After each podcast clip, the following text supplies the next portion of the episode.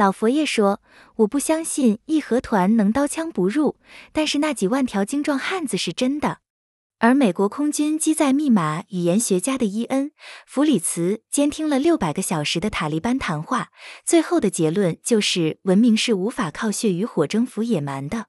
小粉红敢像义和团和塔利班这样拿血肉之躯去抵挡热兵器吗？他们不敢，他们都是一群精致的利己主义者。上午骂三只松鼠辱华，下午就能转发三只松鼠的广告挣钱。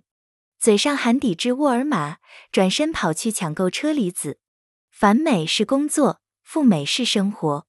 他们没有信仰，义和团起码还有点像塔利班，有信仰，只是野蛮、愚昧、落后。